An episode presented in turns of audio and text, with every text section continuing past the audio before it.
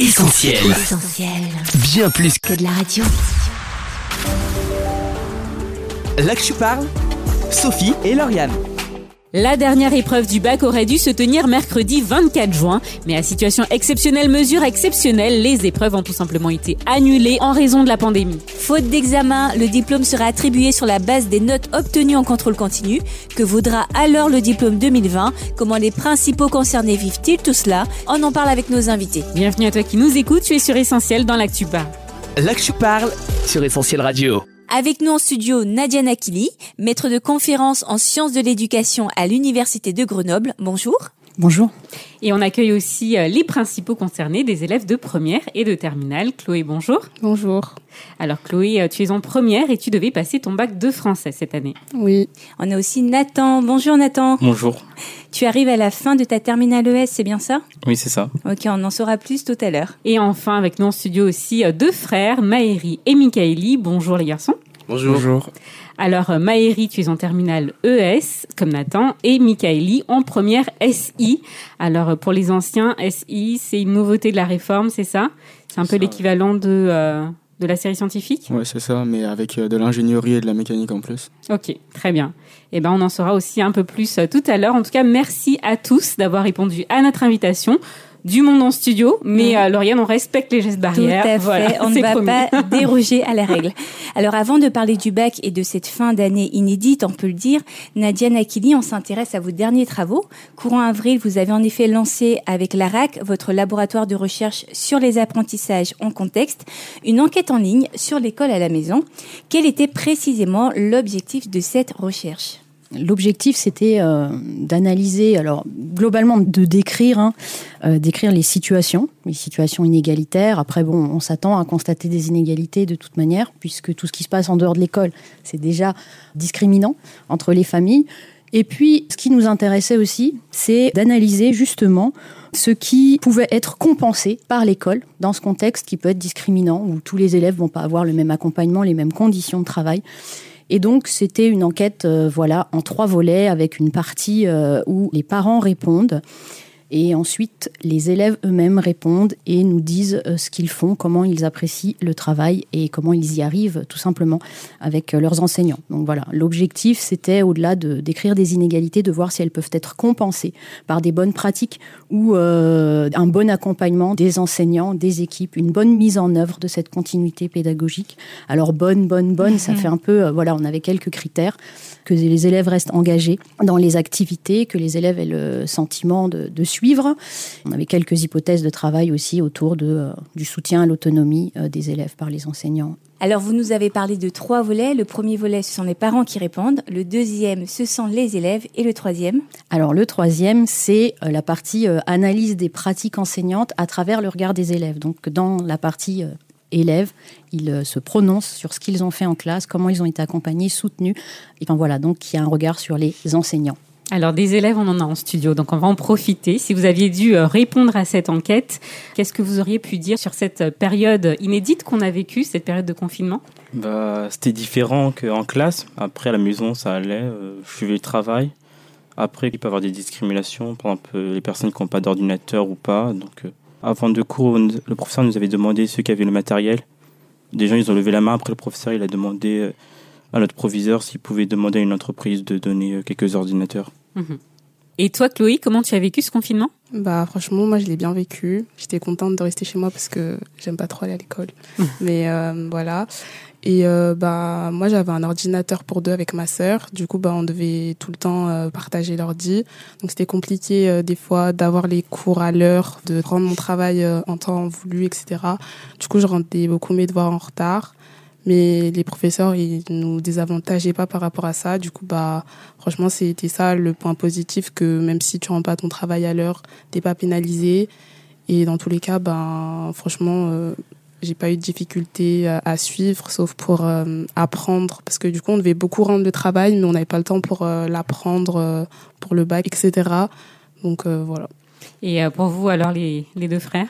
La mise en route, elle était un peu dure, on va dire, parce que on est un peu face à nous-mêmes, parce que on doit se retrouver à être totalement autonome. euh, D'un coup, comme ça, euh, tout se fait à la maison, les apprentissages, les devoirs. euh, c'était assez bizarre et au fil du temps, ça allait. Et puis finalement, travailler à la maison, en vrai, c'est pas si mal.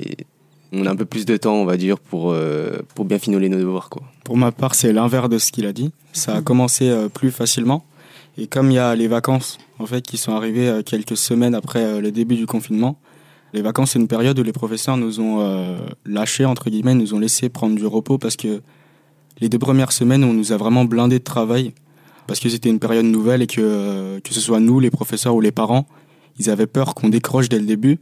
Du coup, on a vraiment été blindé de travail dans toutes les matières, notamment en français, parce qu'on ne savait pas encore si le bac allait être annulé ou pas. Mais du coup, il y a eu les vacances et euh, ils nous ont laissé tranquilles et je trouve qu'ils auraient pas dû parce que c'est une période qui a, pour ma part et pour mon entourage en tout cas, c'est une période où on a tous décroché et on n'a pas réussi à retrouver un, rythme stable et normal euh, au retour après les deux semaines de vacances. Quoi. Du coup, c'était un peu plus compliqué euh, vers mi-avril, début mai. Mais sinon, ça allait dans l'ensemble. J'imagine que pour tout le monde, ça a été dur de trouver ses marques. Et là, est-ce que euh, vous retournez en classe pour euh, cette fin de période? Oui, on y retourne facultativement en petit groupe pour, euh, entre guillemets, euh, conclure l'année, euh, dire au revoir au professeur. Ah, Là, c'est la bonne partie, là. Ouais, ouais, on va dire ça, oui. Et, mais ça va, c'est assez festif, on va dire. Euh, On, on travaille pas trop, enfin, on se dit juste au revoir, quoi. Est-ce que vous avez une relation différente avec vos professeurs? Le fait qu'ils soient par écran, est-ce que ça a changé quelque chose dans, dans un travail scolaire un peu plus classique, on va dire?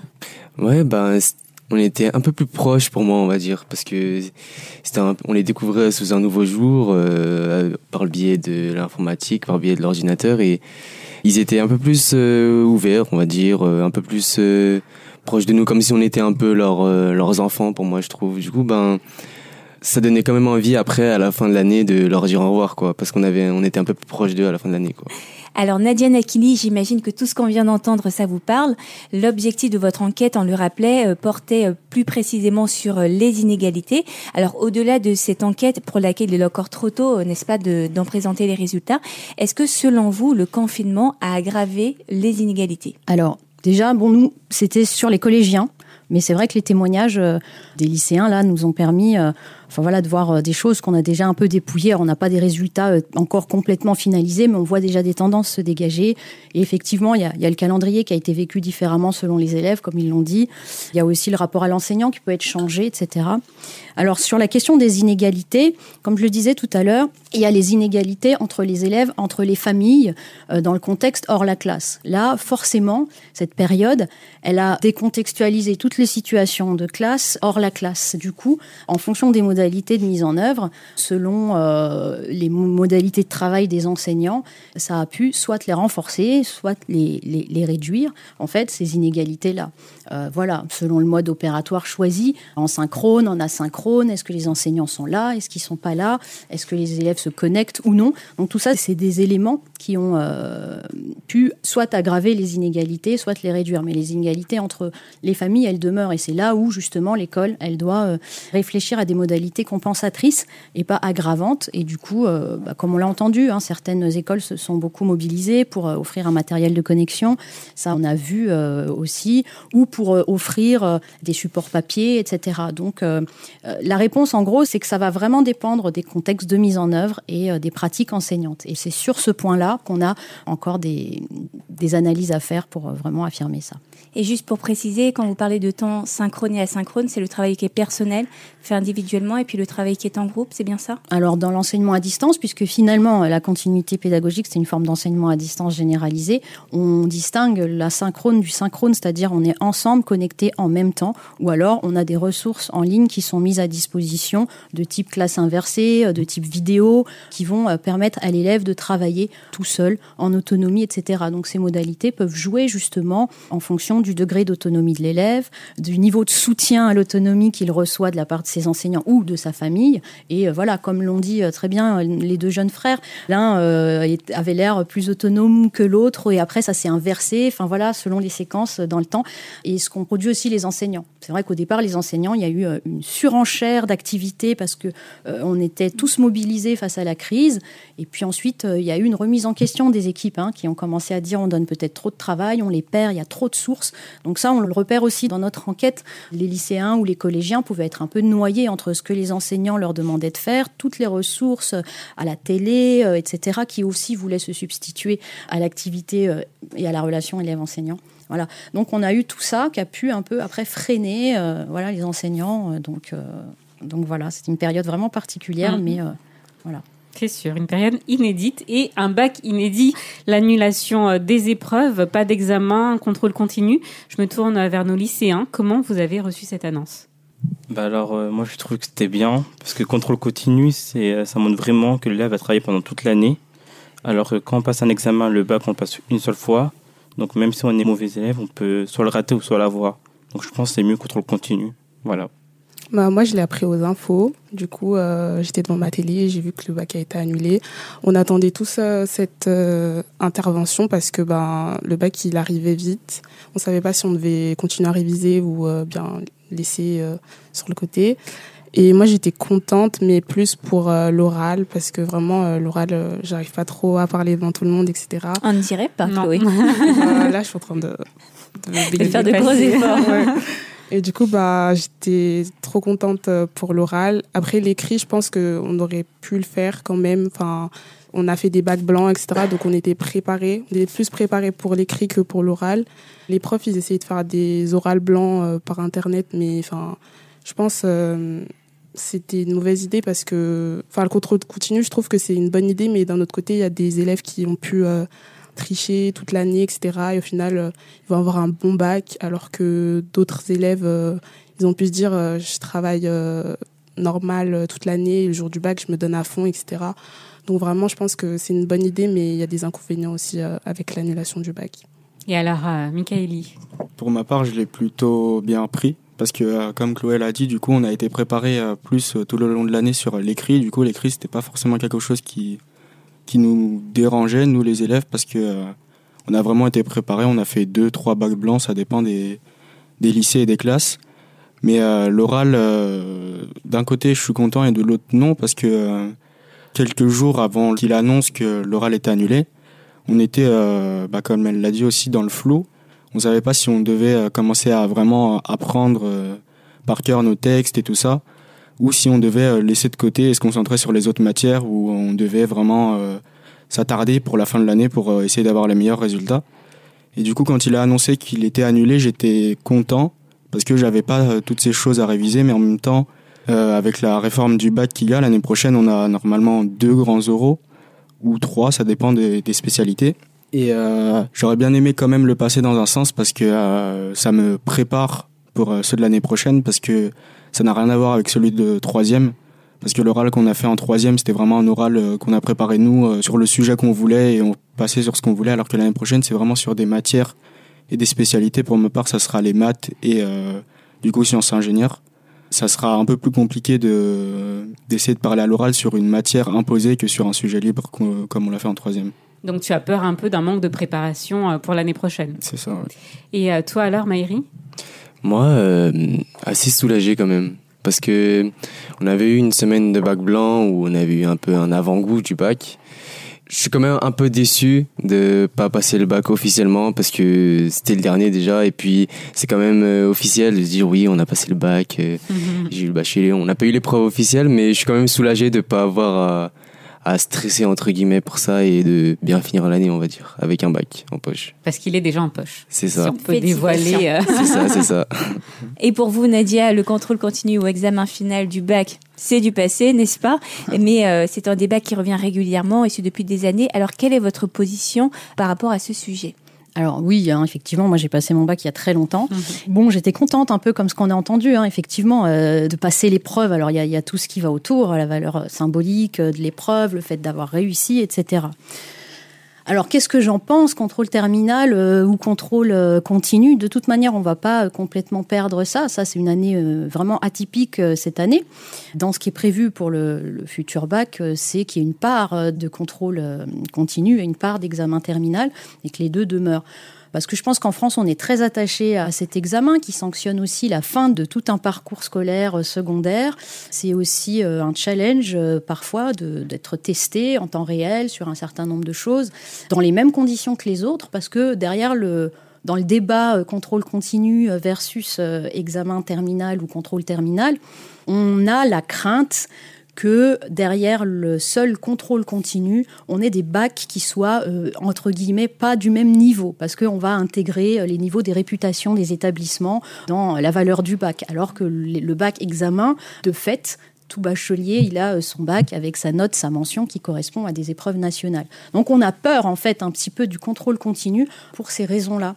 Après, le contrôle continu euh, va euh, se dérouler dans ce que j'ai pu lire quand même pour les épreuves. C'est pas que les notes de l'année. Voilà, parce que les notes peuvent incorporer des biais, des niveaux des élèves. Les enseignants euh, peuvent, on dit, euh, voilà, dans certains lycées, ils sont surnotés, dans d'autres lycées, ils sont sous-notés, etc. Et du coup, ben, euh, quid de la valeur du diplôme, voilà. Donc ça pose plus une autre question sur la valeur du diplôme. Donc, et là-dessus, j'ai aussi quelques éléments de réponse si vous le souhaitez. Mmh. On y reviendra à cette question de valeur de ce diplôme 2020. Je reviens sur ce que vous disiez. Effectivement, il y a toute cette question de notation des lycées qui seraient plus favorables favorable, moins favorable. Pour euh, y remédier, on parle d'arrondir les notes ou encore d'une commission qui viendrait harmoniser le tout. Alors, euh, je me tourne vers nos lycéens. Vous en avez euh, bien sûr entendu parler. Qu'est-ce que vous en pensez? Est-ce que ça vous rassure cette commission?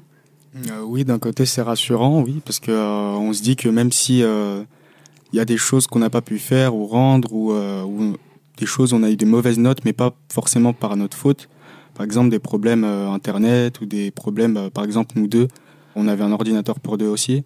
Des devoirs qu'on n'a pas pu rendre à temps, ou il y a eu des problèmes informatiques. On se dit que bah, dans tous les cas, c'est pas grave parce que euh, si euh, pour tout le reste, au global, en fait, on, on est considéré comme un élève qui a bien travaillé, on a tout bien rendu, on a tout essayé de faire correctement, bah, ça va nous valoriser. Et euh, on se dit que oui, bah, c'est une bonne chose pour nous. Et pour les autres, alors Chloé? Bah, Nous, dans notre lycée, on a eu une note d'investissement pendant le confinement. Du coup, bah, il y avait beaucoup de personnes qui n'avaient pas accès à des ordinateurs. Du coup, bah, je pense que c'est c'est pas bénéfique pour eux. Mais je ne sais pas encore s'ils vont compter les notes, vu que ça a été annoncé que les notes du confinement, elles comptaient pas dans le bulletin ni dans le contrôle continu. Du coup, on est encore flou par rapport aux notes. Hum, bah, je trouve aussi que c'est une bonne chose parce que bah, tu es valorisé par rapport à ton investissement, ton travail, euh, même à la maison, même au lycée, les deux comptent. Du coup, c'est une bonne chose pour les élèves qui se sont donnés. Et voilà. Et pour euh, nos élèves de terminale, cette commission, euh, pour ce qui est de votre bac cette année? C'est quand même une bonne chose parce qu'on met en valeur nos efforts. Après, oui, il y a des inégalités pour ceux qui n'ont pas trop accès à Internet ou tout ça. Mais je trouve qu'il y a quand même des élèves qui s'en sont sortis euh, sans trop rendre de travail. Du coup, c'est une bonne chose en soi, mais je trouve qu'elle n'a pas été assez stricte, en... en, tout cas pour ma part, enfin pour des élèves de mon lycée qui ont eu leur bac euh, facilement, sans, sans rien trop rendre. Mais après, en soi, c'est une bonne chose en théorie. Oui. Après, moi, je suis d'accord avec euh, Maëri et Michaeli, donc ça dépend des gens aussi, comment ils ont pu travailler. Après, moi, dans mon lycée, les professeurs, on va dire, ils étaient un peu stricts. Donc, on était tout le temps, on devait se lever tôt le matin pour travailler. Après, j'ai certains de mes amis, ils travaillaient même pas en cours. Et ils ont pu remonter leurs notes grâce euh, au contrôle continu, ce qui passait pendant le confinement. Donc, pour eux, c'était de la chance, voilà. Nadia, vous avez euh, quelque chose à rajouter là-dessus? Oui, je dirais qu'il ne faut pas confondre euh, une année exceptionnelle avec des dispositifs exceptionnels et on essaye d'intégrer tout ce qui s'est passé dans le, dans le contexte. Et puis euh, un débat euh, qui est plus ancien, euh, avec une réforme du bac qui est annoncée dans la nouvelle loi, et voilà, qui veut introduire une part de contrôle continu qui serait faite de manière différente hein, de ce qui a été vécu cette année. Donc c'est un autre débat, comme on dit. Alors on va continuer sur les autres débats, mais qui font quand même partie du sujet. Alors cette fin d'année, c'est aussi celle de l'orientation post-bac. À l'heure d'aujourd'hui, près de 2 lycéens sur 10 inscrits sur Parcoursup sont en attente d'une affectation pour la rentrée prochaine. Alors déjà en temps normal, euh, Parcoursup était décrié, mais euh, Nadia Nakili, dans quelle mesure peut-on dire que le contexte de pandémie a ajouté une difficulté supplémentaire à son fonctionnement? Bah, le fonctionnement de Parcoursup, c'est une plateforme en fait qui euh, essaye de faire fonctionner un algorithme entre euh, des demandes des élèves de terminale euh, pour leur orientation post-bac et toutes les instances de sélection, donc des formations post-bac. Donc en gros, les universités, les classes prépa, tout ce pourquoi il faut faire un dossier de candidature ou tout ce pourquoi on fait une demande dans Parcoursup. Donc c'est un c'est un système informatique, on devrait dire, bah, normalement, pandémie ou pas, euh, ça devrait fonctionner à distance. Sauf que derrière tout ça, il y a aussi des personnes qui ont euh, bah, été certainement euh, aussi mobilisées par d'autres urgences pendant cette pandémie du coup, euh, c'est compliqué, mais c'est déjà compliqué euh, de, faire fonctionner tout ça avec euh, tous les acteurs. Par exemple, à l'université, c'est vrai qu'il y a eu, par exemple, des reports de sessions d'examen. Donc, les responsables qui sont dans les, gestions des vœux de lycéens Parcoursup, ils sont aussi surmobilisés par la mise en place d'enseignement à distance, par des sessions d'examen qui ont été aménagées à distance également, etc. Donc, voilà, du côté universitaire, on voit que on a été un peu perturbé, confiné, encore confiné d'ailleurs on n'est pas encore retourné euh, euh, dans nos locaux euh, pour ce qui est de, l'Université Grenoble-Alpes. Donc voilà, il y, a des délais. Après, j'ose espérer que tout ça, c'est que circonstanciel et qu'il y aura quand même pendant l'été, si on veut être optimiste, parce qu'il faut l'être, qu'il y aura des, réponses aux, jeunes, mais peut-être que le calendrier sera un petit peu perturbé. En parlant des réponses, justement, est-ce que Nathan et Maïri, vous en avez déjà eu? Ouais, j'ai eu, plusieurs réponses, mais c'est pas ce que je voulais. J'ai eu du droit, de Sciences Po, j'ai eu de l'anthropologie et sciences humaines, mais moi je voulais faire de l'histoire, donc euh, pour l'instant j'attends. Ok. Et Maïri?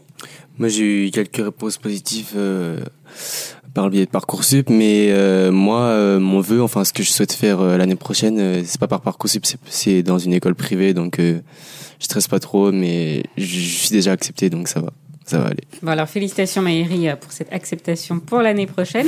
J'en reviens à notre débat, la valeur de ce bac 2020. Qu'en est-il? Certains de vos confrères, Nadia Nakili, s'interrogent, une évaluation locale peut-elle avoir une valeur nationale?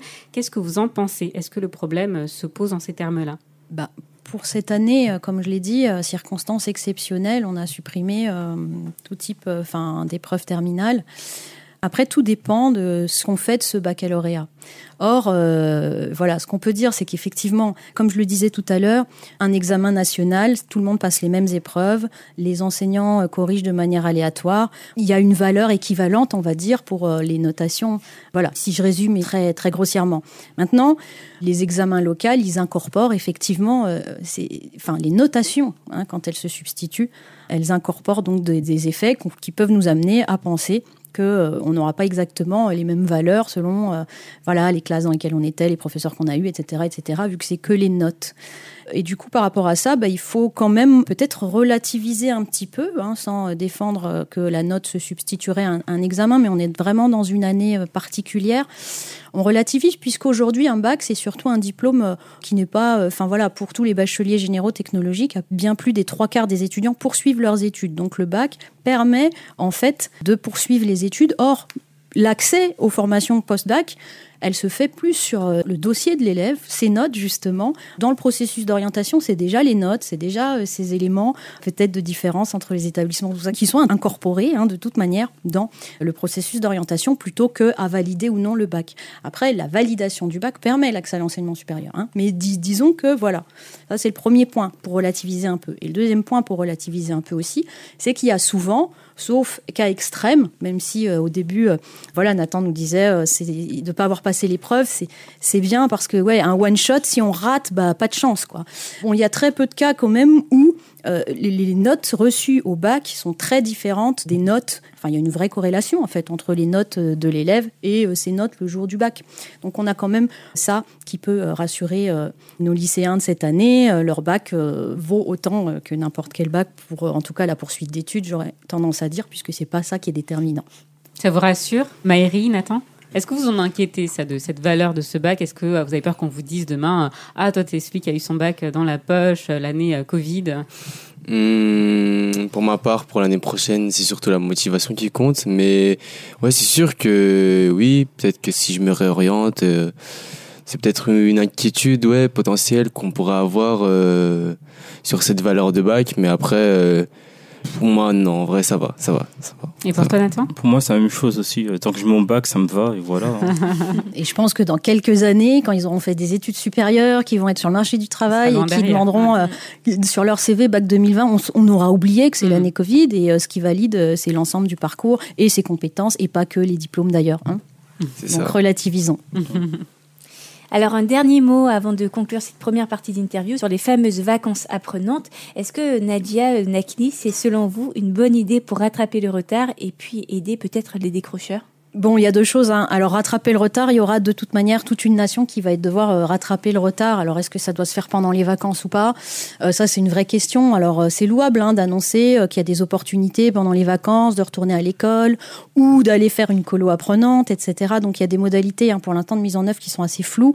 On pourrait se laisser séduire par cette idée. Après, je pense qu'il y a un temps pour tout aussi. Tout le monde a subi beaucoup de pression. Ça interroge vraiment sur la question de est-ce qu'il y a un temps pour se reposer, pour être en vacances pour repartir tous ensemble euh, à la rentrée et euh, rattraper ce temps euh, tous ensemble dans un calendrier logique. Voilà, c'est un petit peu ce que j'aurais tendance à dire, d'autant que dans ce que j'ai vu des modalités du dispositif, ça va reposer sur du volontariat, ou alors on va cibler euh, certains établissements, on va peut-être encourager certains élèves, mais s'ils avaient décroché, c'était déjà compliqué. Est-ce qu'ils vont pas se sentir punis de devoir retourner au collège?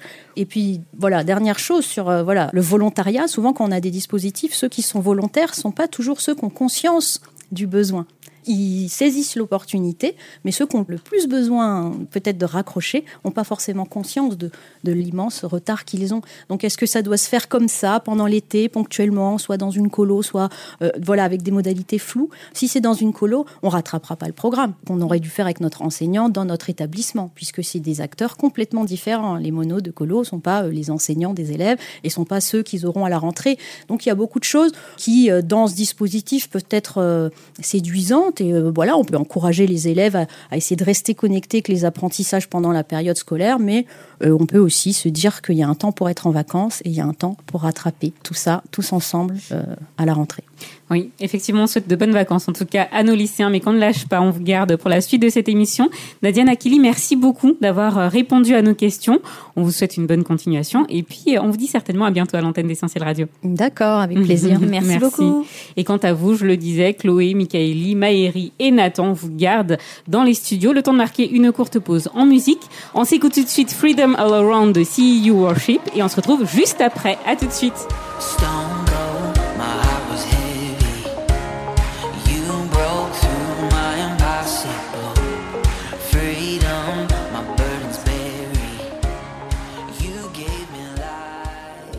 Je parle, Sophie et Lauriane.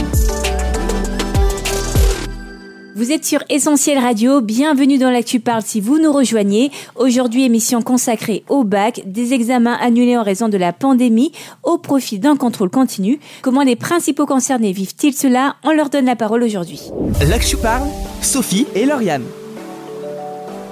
Alors, toujours avec nous en studio, Chloé, Nathan, Michaeli et Maëri, nos bacheliers 2020. Alors, vous nous avez euh, confié en première partie d'émission vos réactions par rapport à cette session de bac un peu particulière cette année. Qu'en est-il de votre ressenti euh, par rapport à votre avenir? Est-ce que tous ces chamboulements de fin d'année ont généré peut-être euh, des craintes ou des frustrations en vous? Personnellement, oui. C'est une crainte par rapport au retour à l'école, de la rentrée en septembre, du coup plus la crainte de devoir revoir du monde. Parce que euh, une longue période comme ça sans voir euh, forcément du monde et euh, jusqu'à maintenant on voit pas forcément on n'a pas forcément revu les 700 800 élèves tous les matins. Bah c'est forcément une crainte de devoir revenir en septembre et de devoir revoir tout le monde comme ça. Et aussi il y a la crainte de est-ce que les professeurs vont s'adapter aussi au retard potentiel que certains élèves ont pris pendant ce confinement est-ce qu'on va reprendre là où on s'est, pour certains, on s'est arrêté, ou est-ce qu'on va devoir commencer directement le programme de l'année prochaine avec des lacunes en fait à, à combler par nous-mêmes? Moi aussi, il y a une peur de reprendre un rythme régulier parce que là, on a complètement été perturbé, que ce soit euh, le sommeil ou le travail ou euh, les sorties, etc. Donc vraiment, euh, reprendre un rythme normal, régulier, comme on avait l'habitude, ça va être dur, je pense. Même si, du coup, là, on a deux mois de vacances encore, donc ça va pas s'arranger. On va encore euh, sortir euh, avec nos amis.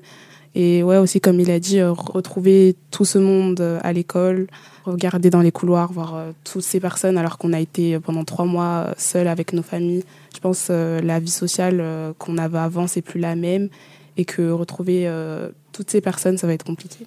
Alors pour vous, Nathan et Maëri, vous ne retrouvez pas euh, le chemin du lycée, mais est-ce qu'il y a eu quand même des craintes ou des frustrations qui ont été euh, générées dans cette période?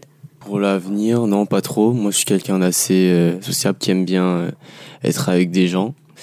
Mais euh, oui, c'est surtout euh, pour l'année prochaine, le rythme de travail régulier, c'est vrai. Et c'est pour ça que là, cet été, là, je vais euh, travailler pendant un mois en, en entreprise pour pouvoir garder un rythme régulier de sommeil, de travail et de rigueur euh, disciplinaire. Donc euh, non, je m'inquiète pas trop, mais c'est surtout oui retrouver le rythme qu'on a perdu car on était un peu libre pendant le confinement euh, de, nos mouvements. Mais oui, surtout le rythme de travail. Moi aussi, je suis d'accord. non, je reste pas. Mais après, c'est retrouver le rythme, le sommeil, se déplacer pour aller en cours. Donc ça, ça va changer un peu. Et on retrouve une vraie vie sociale. Votre point commun à part le bac, c'est que vous partagez tous les quatre la même foi chrétienne. Cela peut paraître un peu hors sujet pour certains de nos auditeurs, mais est-ce que vous pouvez nous expliquer en quoi concrètement ça fait la différence pour vous? Peut-être Nathan pour commencer? Bah déjà, on a déjà une, une conviction qu'on n'est pas tout seul au moins. Qu'on sait qu'on peut compter sur quelqu'un. Donc on peut dire que ça peut augmenter notre foi à peu près dans les épreuves. Et pour les autres? Euh, En quoi ça fait la différence pour vous d'être chrétien? Bah, surtout pour, euh, comme il a dit, on sait qu'on a quelqu'un sur qui compter. On peut ne pas stresser euh, tout le temps, parce que c'est vrai qu'il y avait une grosse pression pendant le confinement. On savait pas ce qui se passait à l'extérieur, que ce soit par rapport au virus ou même euh, par rapport à l'école, à nos familles. On priait beaucoup aussi, je pense, pour que tout s'arrange. On savait que c'était pas la fin, que tout allait bien se terminer. Et euh, personnellement, moi, je priais beaucoup aussi pour garder espoir, pour garder la foi tout le temps, ne pas euh, m'inquiéter et savoir que Dieu, il, est avec moi, je suis pas toute seule et que au final, euh, je réussirai. bah, comme ils l'ont dit, oui, ça donne une assurance qu'on n'est pas tout seul. Et ça fait toujours du bien, surtout dans les moments comme le confinement où on voit pas forcément nos amis, où on voit pas de monde dehors. Pour la plupart, on a tendance à se sentir un, peu seul, mais pour notre part, on peut se dire que euh, bah on n'est pas tout seul du tout. En fait, on a Dieu en premier lieu, et euh, il y en a comme euh, mon frère et moi. On a l'avantage d'avoir aussi une famille chrétienne. Et c'est quelque chose qui avantage beaucoup parce que je sais qu'il y en a pas mal autour de nous qui sont chrétiens, mais qui, pendant ce confinement, n'ont pas pu partager leur foi avec leur famille. Et c'est quelque chose de compliqué parce que ils se retrouvent seuls et euh, à ne plus pouvoir aller à l'église aussi. Mais euh, grâce à Dieu, on sait qu'on n'est pas tout seul et il nous aide chaque jour, à chaque moment d'inquiétude. Et c'est surtout un moment où on, peut se retrouver seul avec lui, surtout avancer dans, euh, dans notre vie spirituelle et à ses côtés surtout. Oui, personnellement, avoir la foi, c'est avant tout une assurance. Et on est assuré, oui, c'est vrai, que notre solitude, elle est comblée, que il y a peut-être beaucoup de gens qui ont des difficultés familiales ou personnelles qui on peut peut-être sombrer dans la solitude, mais nous, on sait que oui, c'est vrai, on n'est pas tout seul. Et c'est aussi une force qu'on peut communiquer à travers un témoignage autour de nous pour les personnes qui, bah, justement, ces personnes qui ont des difficultés euh, chez elles, on peut leur témoigner que elles sont pas toutes seules et euh, qu'elles ont quelqu'un sur qui compter et que c'est vrai que ça fait du bien et que hum, notre foi, oui, elle peut, elle ne peut que augmenter, elle n'a pu que augmenter durant cette période de confinement où on a pu prendre plus le temps et plus du recul sur euh, notre vie spirituelle, c'est vrai. Alors, vous parlez de vie spirituelle, hein, avec euh, quand même une conviction qui est assez forte, on le ressent. Comment de telles convictions, justement, sont possibles à votre âge, si jeune, où euh, on a normalement un peu la tête ailleurs? Bah, pour ma part, enfin pour notre part, on a tous, euh, durant notre adolescence, pris notre baptême tôt. On a tous euh, vécu plusieurs expériences personnelles, plus ou moins fortes avec euh, avec Dieu, et euh, on sait qu'il est là, on sait que qu'il agit, qu'il nous écoute. C'est une vie différente, une nouvelle vie quand quand on marche avec le Seigneur, oui. On connaît Dieu depuis qu'on est tout petit. Et euh, en grandissant aussi, on peut toujours s'encourager les uns les autres. Même là, on était tous chez nous, mais on s'envoyait des messages pour savoir si on avançait avec Dieu. On priait aussi les uns pour les autres beaucoup. Alors on arrive à la fin de cette interview. Qu'est-ce que vous aimeriez dire à vos camarades de classe et puis peut-être aux auditeurs qui, comme vous, ont eu à affronter une fin d'année très spéciale? Moi, j'encourage euh, les gens qui connaissent pas le Seigneur à vraiment le chercher.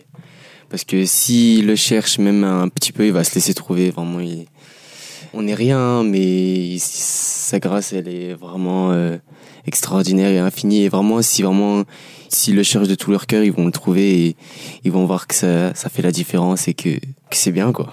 Bah, que, euh, faut pas se laisser décourager ou euh, par euh, le stress, par les problèmes qu'on a. faut toujours compter sur Dieu que même si on sent que c'est la fin, qu'on peut plus y arriver, bah vraiment il y a toujours un espoir et il est en Jésus-Christ. Que vraiment on, on se laisse pas abattre euh, par nos amis, par euh, notre famille, que même si on a vécu euh, des mois difficiles, que vraiment là c'est pas terminé, il y a encore six mois qui arrivent avant la fin d'année et que on peut toujours compter sur Dieu, espérer en lui, qu'au final tout va s'arranger, tout va bien se passer. Alors pour finir, on aimerait, euh, comme à notre habitude, vous demander un verset, un extrait de la Bible qui vous aurait particulièrement soutenu dans cette période de bac, pas comme les autres. Euh, moi, j'ai un verset qui m'a particulièrement encouragé. J'ai connu quand même quelques moments de faiblesse dans ma vie, même pendant le confinement. Et ce verset, je trouve, il me rassure. C'est dans Ésaïe, chapitre 40, verset 29. Il donne de la force à celui qui est fatigué, et il augmente la vigueur de celui qui tombe en défaillance. Pour moi, c'est euh, une force, un peu, on va dire, parce que on sait que nous qui avons la foi, euh, Jésus nous redonne courage, nous relève de nos faiblesses et pour ceux qui sont au plus bas, ben, il peut les, le- les élever au plus haut. Mais c'est bien que Dieu nous rappelle ça, euh, qu'on n'est pas tout seul et qu'il nous relève et qu'il nous encourage au quotidien, je trouve. Michaeli, un verset peut-être à nous partager? Euh, moi, c'est un verset dans Romains 8, 28. C'est un verset très connu de la Bible. C'est écrit euh, Nous savons du reste que toute chose concourt au bien de ceux qui aiment Dieu, de ceux qui sont appelés selon son dessein. Pour ma part, c'est un verset qui m'a beaucoup marqué parce que euh, au début de cette année 2020, janvier, février, j'étais très très malade. J'ai été hospitalisé pendant plusieurs jours. J'allais vraiment pas bien. J'étais, on trouvait pas, on n'arrivait pas à mettre la main sur ce que j'avais. Et au final, euh, on m'a laissé sortir pour mes premières épreuves du coup de contrôle continu de bac, qui se sont très bien passées.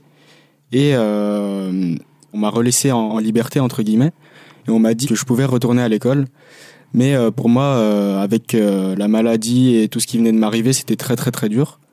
Et là où les gens ont pu voir le confinement comme quelque chose qui a arrêté leur vie, moi je l'ai vraiment pris comme un moment que Dieu m'a donné pour me reposer parce que j'en avais besoin. D'où le verset que toute chose concourt au bien de ceux qui aiment Dieu. Parce que comme on nous répète depuis qu'on est petit, euh, quand on s'occupe des affaires de Dieu, il s'occupe des nôtres. Et euh, voilà, on a juste à l'aimer, à, à faire ce qu'il nous demande et euh, en retour il nous rend et il nous rend bien plus que ce que nous on peut imaginer. Alors Chloé, ton verset favori Moi, mon verset, c'est Ésaïe 41, verset 10. Ne crains rien car je suis avec toi. Ne promène pas des regards inquiets car je suis ton Dieu. Je te fortifie, je viens à ton secours. Je te soutiens de ma droite triomphante. J'aime beaucoup ce verset parce que euh, c'est un ami qui me l'a envoyé pendant le confinement quand j'étais vraiment pas bien. Et euh, je me suis dit que c'était Dieu qui me parlait parce que je suis vraiment une personne très stressée qui a peur de tout un peu. Et j'avais peur euh, pendant le confinement de, du virus, de, l'attraper ou même du bac, de pas l'avoir, que ma famille soit touchée, mes amis, etc. Donc vraiment le confinement ça a été euh, une bonne chose pour moi parce que j'ai pu euh, j'ai pu me poser, euh, ne pas penser à tout, ne pas stresser, être calme, rester chez moi, me reposer, etc.